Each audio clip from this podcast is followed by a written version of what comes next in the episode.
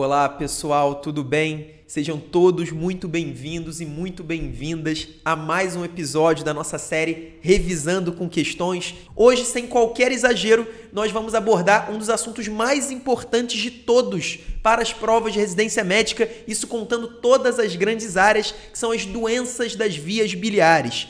Aqui na JJ nós dividimos todos os assuntos da medicina em quatro grandes grupos de relevância. E as doenças das vias biliares estão no primeiro grupo, no primeiro quartil, que são os temas de relevância muito alta. Se a gente olhar dentro da cirurgia, as doenças das vias biliares estão junto ali com trauma e também com as hérnias como um dos três temas mais cobrados pelas bancas brasileiras nas provas de residência médica. Então, um tema fundamental dentro da gastroenterologia, apesar de ser uma especialidade já de relevância alta para as provas, as doenças das vias biliares são o assunto mais cobrado de toda a gastroenterologia. Então, é mais cobrado do que disfagia, mais cobrado do que doença ulcerosa péptica, mais cobrado do que câncer de estômago, vários outros assuntos importantes da gastroenterologia acabam ficando atrás das doenças das vias biliares. Então, eu acho que vocês já entenderam a importância desse assunto, a relevância quase ímpar realmente desse assunto de cirurgia. Vamos comentar a primeira questão uma questão da Unicamp sobre doença das vias biliares. Vamos ler o enunciado. O enunciado é um pouco grande, mas vamos ler rapidamente. É uma mulher de 32 anos que procurou atendimento médico por febre e dor abdominal em hipocondro direito há um dia. Os antecedentes pessoais dela são litíase biliar, então já se sabia que ela tinha cálculos na vesícula biliar, além de uma esteatose hepática diagnosticada por ultrassonografia há seis meses. No exame físico, ela está ictérica, três cruzes em quatro. Vocês vão ver que essa descrição de icterícia é sempre fundamental para a gente diferenciar os principais diagnósticos das doenças das vias biliares. Além disso, ela está desidratada, uma cruz corada, ela tem uma temperatura de 38 graus Celsius, então ela tem uma febre baixa. E a frequência respiratória e frequência cardíaca aumentadas, 26 e 120. Ao exame abdominal, ela tem dor à palpação em hipocondro direito, no rebordo costal, sinal de Murphy negativo. A gente ainda vai detalhar o que, que é o sinal de Murphy. Em outra questão, isso vai ser muito importante. De qualquer forma, eu já deixo para vocês que o sinal de Murphy é sempre crucial para a gente chegar ao diagnóstico da colecistite aguda. Depois vocês vão entender melhor isso. A descompressão brusca dolorosa é ausente, isso também é importante. A gente sabe que no exame físico abdominal, o, o, achado de uma, de uma descompressão brusca dolorosa é um sinal de irritação peritoneal. Então, nesse caso, a gente não tem a irritação peritoneal. As enzimas hepáticas estão aumentadas, moderadamente aumentadas, a LT 250, a ST 300, a bilirrubina direta bastante aumentada, 6.7, indireta 0.6, gama GT e fosfatase alcalina também bastante aumentadas, um, um gama GT de 336 e uma fosfatase alcalina de 680. Aqui eu já deixo informação que esses dois exames, a fosfatase alcalina e a gama GT, são marcadores de colestase, então são marcadores de dificuldade nessa passagem da bile ali pelo sistema biliar. Então existe ali alguma colestase muito provavelmente, e nós temos também uma leucocitose 16.400 com predomínio de segmentados. Então a gente tem uma leucocitose com desvio à esquerda. A hemoglobina 13.1, hematócrito de 40%, e aí a banca da Unicamp quer saber o quadro descrito é uma complicação de. Então ela quer saber esse quadro é uma complicação do quê? O que que levou a esse quadro? E aqui o grande motivo pelo qual eu trouxe essa questão e a gente trouxe em primeiro lugar essa questão porque basicamente a gente precisa diferenciar quatro grandes diagnósticos nas doenças calculosas das vias biliares. A gente sabe que existem vários padrões de doença relacionados aos cálculos de vias biliares e existem quatro grandes diagnósticos. Existem dois diagnósticos que são simplesmente a presença de cálculos, então não tem inflamação, não tem infecção, mas existe a presença de cálculos. Esses dois diagnósticos são a colelitíase colelitíase nada mais é do que a presença de cálculos biliares na vesícula biliar. Então a gente já sabe, por exemplo, que essa paciente tem colelitíase, porque está descrito ali na segunda linha do enunciado a litíase biliar dessa paciente. Então ela tem colelitíase. E o outro diagnóstico é a coledocolitíase, que também é apenas a presença de cálculos Porém, ao invés da vesícula biliar, é a presença de cálculos no colédoco, na via biliar comum. E aí, esses são os dois diagnósticos de presença de cálculo e os dois diagnósticos de inflamação e infecção, que são a colecistite, que nada mais é do que uma inflamação da vesícula biliar, e a colangite, que é uma inflamação associada a uma infecção no colédoco. Então, vocês podem ver que realmente a colelitíase, que é a presença de vias biliares, tem como principal complicação a colecistite e a coledocolitíase tem como uma das principais complicações a colangite bacteriana, que é a infecção das vias biliares. Mas aí o conceito mais importante para você conseguir diferenciar, como você vai diferenciar, por exemplo, a colelitíase da coledocolitíase ou a colecistite da colangite? Porque se a gente for pensar na fisiopatologia e na clínica, a presença de, de, cálculos biliares na vesícula e a presença de cálculos biliares na coledocolitise tem uma sintomatologia mais ou menos parecida de dor. Normalmente não é uma dor muito intensa e contínua. A gente não tem febre associada à coledocolitise e à coleritise, mas existe uma grande diferença e isso vale também para colecistite e colangite. Afinal, a colecistite e a colangite a gente vai ter febre, por exemplo, a gente tem aqui uma febre de 38 graus Celsius, é, a gente pode ter sinais sistêmicos, a gente tem uma dor mais intensa também, tanto na colangite quanto na colecistite, mas como a gente diferencia esses quadros? Como saber se o problema está na vesícula biliar ou o problema está no colédoco, na via biliar comum. Então, o conceito fundamental que você precisa entender é que a vesícula biliar ela é apenas um anexo das vias biliares. Então, as vias biliares começam no fígado. Existem dois grandes ductos biliares, o ducto hepático esquerdo e o ducto hepático direito, e eles se unem para formar o colédoco. O colédoco é chamado também de via biliar comum e ele vai desembocar no duodeno, levando ali aquele, aquela secreção biliar, levando realmente a bile para o sistema digestivo. E onde entra a vesícula nisso tudo? A vesícula é apenas um anexo, ela é um reservatório. Então, existem as duas vias hepáticas, direita e esquerda, elas se unem formando o colédoco. A vesícula está aqui apenas como um anexo. E o que, que, o que, que isso tem como consequência? Isso tem como consequência que as doenças que afetam somente a vesícula biliar elas não vão gerar colestase, elas não vão gerar dificuldade no escoamento da bile. E isso tem como consequência clínica que as doenças específicas da vesícula biliar normalmente não vão causar icterícia, não vão causar aumento de bilirrubina direta ou pelo menos não vão causar o aumento significativo de bilirrubina direta. Existe uma exceção a essa regra, que é a síndrome de Mirise, quando o cálculo da vesícula biliar, o, o edema da vesícula biliar numa colecistite, ele gera uma obstrução extrínseca no colédoco, mas isso é apenas uma exceção. Normalmente, colecistite e colelitíase, quando não tem cálculo também no colédoco, lembrando, a gente pode ter a associação dessas condições, mas quando não tem cálculo no colédoco, por padrão, em regra, a colelitise e a colecistite não vão causar icterícia, não vão causar hiperbilirrubinemia. Isso é muito importante, isso é fundamental que vocês tenham esse conceito muito sedimentado, porque em várias questões, isso vai ser uma premissa para você conseguir acertar a questão exatamente como essa. Se a gente prestar atenção nessa questão, nós temos uma bilirrubina direta de 6.7. Então, claramente a gente tem uma icterícia, inclusive essa icterícia está aparente clinicamente. Ela está uma icterícia de 3 cruzes em 4. A gente sabe quando nós visualizamos a icterícia no exame físico, normalmente os níveis já estão bem aumentados, como, como a gente já tem aqui a informação nesse quadro. Além disso, a gente tem o gama GT e a, e a fosfatase alcalina bem aumentadas. O que, que isso significa?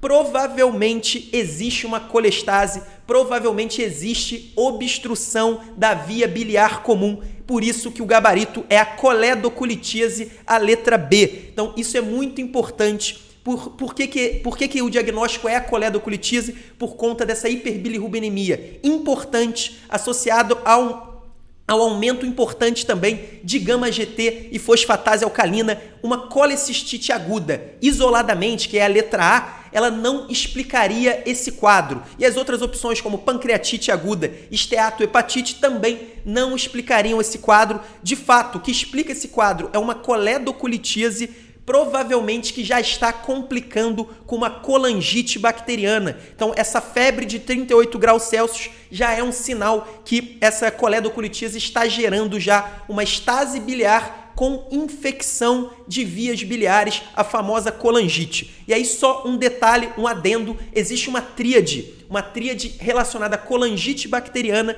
que é chamada tríade de Charcot. Essa tríade, a gente tem uma dor abdominal em hipocôndrio direito, dor em hipocôndrio direito, associado à icterícia, associado à febre alta com calafrios. Nesse caso, a gente não tem uma febre alta, é característico da colangite bacteriana. A ocorrência de febre elevada, mas de qualquer forma, olhando todo o quadro, associado também a uma leucocitose importante, Normalmente na colangite a gente tem leucócito acima de 15 mil com desvio à esquerda, exatamente como nós temos na questão, um leucócito de 16.400 por milímetro cúbico e predomínio de 71% de segmentados, então a gente tem uma leucocitose com desvio à esquerda, é um provável quadro, sim, de colangite bacteriana, apesar da gente não fechar 100% os critérios da tríade de Charcot, por, pela falta da febre alta com calafrios, mas nós temos febre, nós temos icterícia e nós temos dor em hipocôndrio direito sem sinal de Murphy. Daqui a pouco eu vou explicar a importância do sinal de Murphy,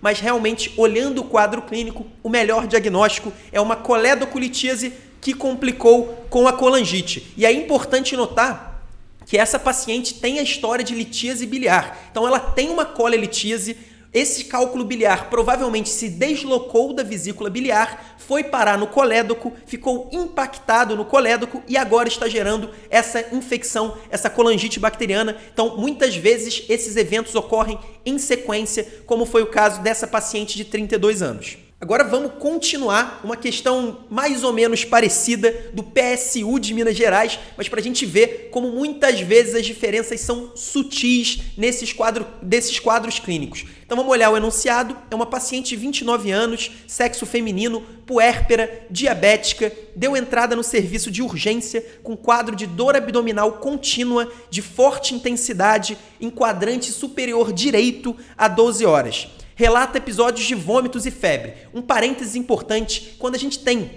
esse, essa descrição de dor abdominal contínua de forte intensidade em hipocôndrio direito associado à febre, muito provavelmente a gente vai, ser, vai ter ou uma colecistite ou uma colangite, dificilmente aqueles quadros que só tem o cálculo, não tem inflamação, não tem infecção, que são a colelitíase e a coledocolitíase, vão justificar um quadro como esse. Então, provavelmente a gente tem sim inflamação nesse caso específico. Ao exame físico, ela está corada, desidratada, ictérica. Então, mais uma vez, a icterícia aparecendo. Só que um detalhe importantíssimo: nesse caso, ao invés de ser três cruzes em quatro, nós temos apenas uma cruz em quatro. Além disso, a frequência cardíaca de 90, murmúrio vesicular fisiológico e o abdômen com dor à palpação em hipocôndrio direito com sinal de Murphy positivo. Esse é o ponto mais importante desse enunciado, o sinal de Murphy positivo. Então já vamos, já vamos descrever o que, que é o sinal de Murphy. O sinal de Murphy nada mais é do que quando o médico, o examinador, palpa o ponto cístico do paciente e o ponto cístico do paciente é exatamente no hipocôndrio, embaixo do rebordo costal direito, bem no local ali, na topografia da vesícula biliar, e o examinador solicita que o paciente realize uma inspiração profunda. Nesse momento, com o hipocôndrio direito palpado, o paciente, ao realizar essa inspiração profunda, ele não consegue concluir a inspiração por conta da dor. Então, é um sinal de inflamação pontual ali no hipocôndrio direito, é um sinal de colecistite aguda. Anotem isso. Sinal de Murphy positivo é colecistite aguda até que se prove o contrário. Na sua prova de residência, a chance de ser colecistite aguda com sinal de Murphy positivo é mais do que 95%. Então, preste atenção nisso, sinal de Murphy positivo. Além disso, os exames laboratoriais, leucograma de 15 mil, a bilirrubina total de 3,5 miligramas, então existe um aumento de bilirrubina com bilirrubina direta de 2,5. Então a gente tem sim colestase nesse caso, a gente tem uma bilirrubina direta aumentada. Dentre as opções abaixo, qual é a melhor conduta? Então primeiro vamos olhar as opções, a letra A fala de uma CPRE na colangiografia endoscópica retrógrada e a exploração endoscópica das vias biliares. A letra B fala em colecistectomia laparoscópica com colangiografia peroperatório. A letra C fala em colecistectomia laparotômica. E aí, só um detalhe em relação a essa letra C: Atualmente, dificilmente a gente vai fazer uma colecistectomia laparotômica, uma cirurgia aberta para retirar as vesículas, mesmo em quadros complicados. Atualmente, a preferência é pela videolaparoscopia. Então, isso pode ter algumas exceções, claro, dependendo da gravidade da complicação, mas de uma forma geral, dificilmente essa opção seria correta. E a letra D fala em tratamento clínico com antibióticos e analgésicos. E aí, Olhando primeiro ao, para o diagnóstico. Eu falei lá no início do enunciado que a presença de dor contínua, de febre, é muito característica, com a dor contínua no hipocôndrio direito, febre, é muito característica da colecistite ou da colangite. A gente viu que tem um sinal de Murphy positivo, isso é muito típico da colecistite aguda e não da colangite. Na colangite, normalmente, especialmente nas provas de residência médica, a gente não vai ter o sinal de Murphy positivo, Porém, a gente tem um, um, problema nessa questão. Eu falei na última que quando a gente tem uma colestase, quando a gente tem um aumento de bilirrubina direta, provavelmente existe ali alguma coisa obstruindo as vias biliares fora da vesícula biliar. Lembrando que a vesícula biliar é apenas um anexo, ela não faz parte da, das vias principais. As vias principais são ducto hepático esquerdo, ducto hepático direito, que que confluem no colédoco, na via biliar comum. A vesícula biliar é apenas um anexo. Então, o que, que justificaria uma provável colecistite aguda, já que eu falei que o sinal de Murphy é muito característico dessa condição, mas o que, que justifica então essa bilirrubina direta aumentada? Na primeira questão, eu já havia falado da possibilidade da síndrome de mirídise. A síndrome de mirídise é quando numa colecistite aguda, o edema, aquela inflamação toda na vesícula biliar, causa uma obstrução extrínseca no colédoco. Então a vesícula biliar, ela anatomicamente, pelo crescimento, pelo edema, ela acaba obstruindo o colédoco. Essa é uma possibilidade nessa questão.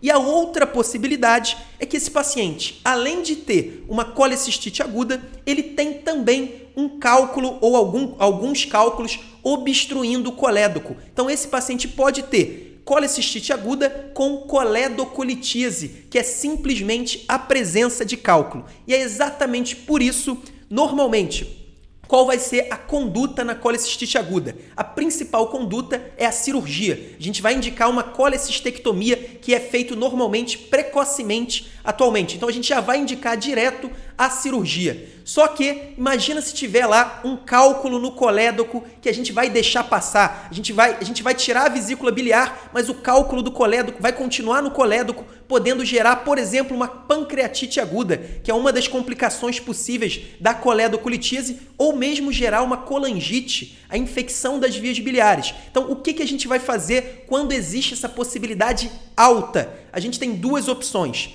quando a possibilidade é muito alta, e aí normalmente a bilirrubina total tem que estar acima de 4, ou o paciente tem que ter clínica de coledoculitise, clínica mais suspeita de clínica de, de coledoculitise, como um aumento, por exemplo, importante de fosfatase alcalina e gama GT. Se a gente tiver essa suspeita muito alta, a gente vai fazer uma CPRE, uma, colangio, uma colangiografia retrógrada endoscópica para visualizar se realmente tem cálculo e para tirar o cálculo do colédoco antes da, cole, da colecistectomia. Então a gente vai, faz a CPRE, tira o cálculo do colédoco e depois faz, tira a vesícula, depois faz a colecistectomia. Essa é a primeira opção quando o risco é muito alto. Quando o risco é considerado um risco médio, um risco moderado, e é exatamente onde se encaixa esse paciente, o que normalmente vai ser feito é exatamente o seguinte: a gente vai programar a colecistectomia, nós vamos fazer a colecistectomia laparoscópica e no momento da cirurgia a gente vai fazer uma colangiografia. O cirurgião vai injetar o contraste no ducto biliar comum, ou seja, vai injetar o contraste no colédoco para diagnosticar se tem ou não o cálculo. Se tiver o cálculo, a gente vai explorar o colédoco e retirar no mesmo momento da colecistectomia o cálculo do colédoco. Então, no mesmo procedimento, nós vamos verificar se realmente tem cálculo no colédoco. Se tiver, a gente vai tirar e depois, no mesmo momento, faz a colecistectomia. E essa é a conduta indicada nesse caso e é exatamente a conduta que está na letra B colecistectomia laparoscópica com colangiografia peroperatória. Essa é a conduta certa. Nesse caso, a gente tem um paciente com colecistite, colecistite diagnosticada clinicamente e tem uma paciente que além da colecistite existe um risco moderado de haver cálculo no colédoco. Nesse caso não tem jeito, a gente é obrigado a explorar o colédoco durante a colecistectomia para evitar deixar um cálculo residual nas vias biliares comuns. Bom, pessoal, agora vamos ver essa terceira questão, a terceira questão do IANSP, né, do, do Instituto dos Servidores Públicos do Estado de São Paulo, traz um paciente de 55 anos com quadro de dor no hipocôndrio direito e dorso, com náuseas e vômitos há um dia e foi internado com os seguintes exames: o hemograma normal, TGO 250, TGP 180, bilirrubina total 2.3, com a fração indireta de 0,3. Então a gente também tem um aumento de bilirrubina direta nessa questão a amilase 110, uma ultrassonografia com múltiplos cálculos de vesícula biliar de até 0,5 centímetro. A hipótese diagnóstica e o exame confirmatório são, respectivamente. Por que, que a gente trouxe essa terceira questão? Porque nas duas primeiras a gente falou o tempo todo no diagnóstico diferencial daquelas quatro grandes doenças calculosas das vias biliares. A gente falou da colelitíase, colecistite, coledocolitíase e colangite mas muitas vezes nas provas de residência médica a gente vai ter que fazer o diagnóstico diferencial entre uma ou algumas dessas quatro doenças e outras doenças aí, normalmente doenças gastroenterológicas, por exemplo, a pancreatite aguda, a hepatite. Então são outras doenças que podem também fazer esse diagnóstico diferencial e nem sempre vai estar muito claro. Por exemplo, nessa questão do IANSP, a gente tem a descrição de uma dor no hipocôndrio direito e dorso. A gente sabe que o hipocôndrio direito é bem típico das doenças de vias biliares, mas uma, uma dor ali no hipocôndrio direito que vá para o dorso pode ser também uma dor de pancreatite aguda, especialmente com a descrição dos vômitos, como a gente tem nessa questão. Então, claramente os enunciados, eles vão colocar alguns detalhes para confundir, para tornar mais difícil o seu diagnóstico diferencial. Às vezes vai ser uma alteração de exame laboratorial mais específico de uma doença, só que o quadro clínico vai ser de outra. Normalmente as bancas vão tentar eh, dificultar de alguma forma. Então, vamos dar uma olhada nas opções até para a gente ir excluindo para chegar na melhor opção. A letra A fala em colangite e CPRE. Lembra que eu falei que a tríade clássica da colangite é a icterícia, dor em hipocôndrio direito e febre alta com calafrios. Nesse caso, a gente tem a icterícia, apesar de não ser clinicamente descrita, mas a gente tem uma bilirrubina aumentada com predomínio de bilirrubina direta. Nós também temos a dor no hipocôndrio direito, mas nós não temos febre. É extremamente. Na verdade, a gente não pode fazer o diagnóstico de colangite, pelo menos clinicamente, sem pelo menos haver febre mesmo que a febre não seja muito alta, que é o característico da doença, mas é obrigatório que a gente tenha febre. Além disso, nesse caso, a gente tem a descrição de um hemograma normal. A gente sabe que na colangite bacteriana é típico que a gente tenha uma leucocitose acima de 15 mil, com predomínio de neutrófilos, com desvio à esquerda. Então, nesse caso, a gente tem um hemograma normal e ausência de febre. Esses dois fatos tornam muito improvável a hipótese de colangite. Além disso, continuando, a colecistite também é característico que tenha febre, que tenha sinais sistêmicos e também a leucocitose. Então, esse quadro que descrito desse paciente, sem febre e sem alterações no hemograma, não é típica, na verdade, de praticamente nenhuma infecção. Então, inflamação sistêmica, infecção, normalmente vai ter febre e alteração de, de hemograma. Então, nesse caso, as duas primeiras opções não são hipóteses diagnósticas fortes. E aí, só um detalhe: a letra B fala em colecistite e TC de abdômen. Normalmente, na colecistite, o primeiro exame que nós vamos solicitar é uma ultrassonografia abdominal e não a TC. A letra C fala em hepatite e sorologias. A hepatite também é uma infecção, a gente normalmente vai ter febre na hepatite aguda, poderia até não ter alterações no hemograma, mas de qualquer forma, a grande característica das hepatites agudas é o aparecimento de um aumento bastante pronunciado nas transaminases, um aumento importante de transaminases, normalmente acima de mil. Nesse caso, a gente tem um TGO de 250, um TGP de 180. Outro detalhe que é um detalhe, mas é importante também, é que normalmente nas hepatites virais agudas a gente tem um TGP maior do que TGO. Nesse caso, TGO maior, maior é mais um sinal de que provavelmente, muito provavelmente, não é hepatite. Normalmente a gente vai ter uma icterícia maior, uma, um aumento importante de transaminases, pelo menos acima de 500. Normalmente nas provas de residência médica, acima de 1000 e o TGP maior do que o TGO, também bastante improvável um quadro de hepatite nesse caso. Já a letra D fala na pancreatite e na ressonância magnética de abdômen. O primeiro ponto, eu falei que uma dor no hipocôndrio direito, que irradia para o dorso, associado a náuseas e vômitos, pode ser compatível com um quadro de pancreatite. Só que, olhando o enunciado, a gente tem a descrição de uma amilase de 110. A amilase, os valores de referência normalmente é até 150 ou 160. Então a gente tem a amilase dentro dos valores de referência. Esse, esse fato ele diminui drasticamente a chance de pancreatite aguda. Só seria possível uma pancreatite aguda com valores normais de amilase se esse paciente fosse, ele tivesse uma pancreatite crônica e que fosse agudizada. Por quê? Porque a pancreatite crônica pode causar uma insuficiência pancreática e aí o pâncreas não vai conseguir produzir a amilase. Então, ele não vai conseguir produzir em grande, em grande quantidade a amilase, e aí a gente pode ter uma agudização da pancreatite crônica, então uma pancreatite aguda, é, crônica agudizada com valores normais de amilase. Nesse caso, sem a descrição de um quadro base, é, isso reduz demais a chance. A amilase é um exame bastante sensível, não é específico, então existem várias outras causas de aumento de amilase, porém é bastante sensível. Dificilmente a gente tem uma pancreatite aguda sem aumento de amilase. Então acaba diminuindo demais a chance e além disso, a ressonância magnética de abdômen